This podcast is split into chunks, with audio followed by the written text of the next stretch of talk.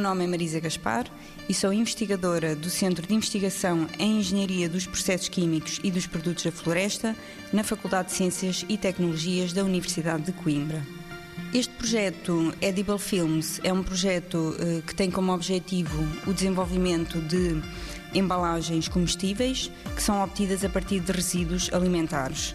Estas uh, embalagens, na verdade, são obtidas a partir de resíduos como, por exemplo, cascas de frutos e legumes.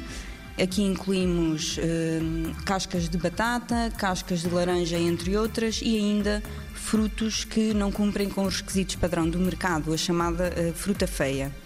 Nós fazemos um tratamento a estes resíduos de forma a obter farinhas e estas farinhas são introduzidas numa solução aquosa e esta solução aquosa, depois de ser seca, dá então origem a estes filmes, a estas películas. Estas películas têm como principais vantagens o facto de poderem substituir uh, os plásticos e, portanto, são uma alternativa muito mais sustentável às embalagens plásticas. Para além disso, temos também aqui benefícios nutricionais, uma vez que estes resíduos são constituídos por nutrientes naturalmente presentes, como por exemplo alguns eh, compostos com atividade antioxidante.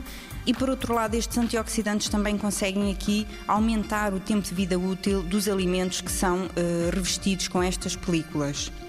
Para além disso, este é sem dúvida um projeto que contribui para a economia circular, uma vez que nós utilizamos estes resíduos alimentares para obter uh, um novo produto, portanto, damos aqui uma segunda vida a estes resíduos alimentares através uh, da transformação de resíduos alimentares em filmes comestíveis.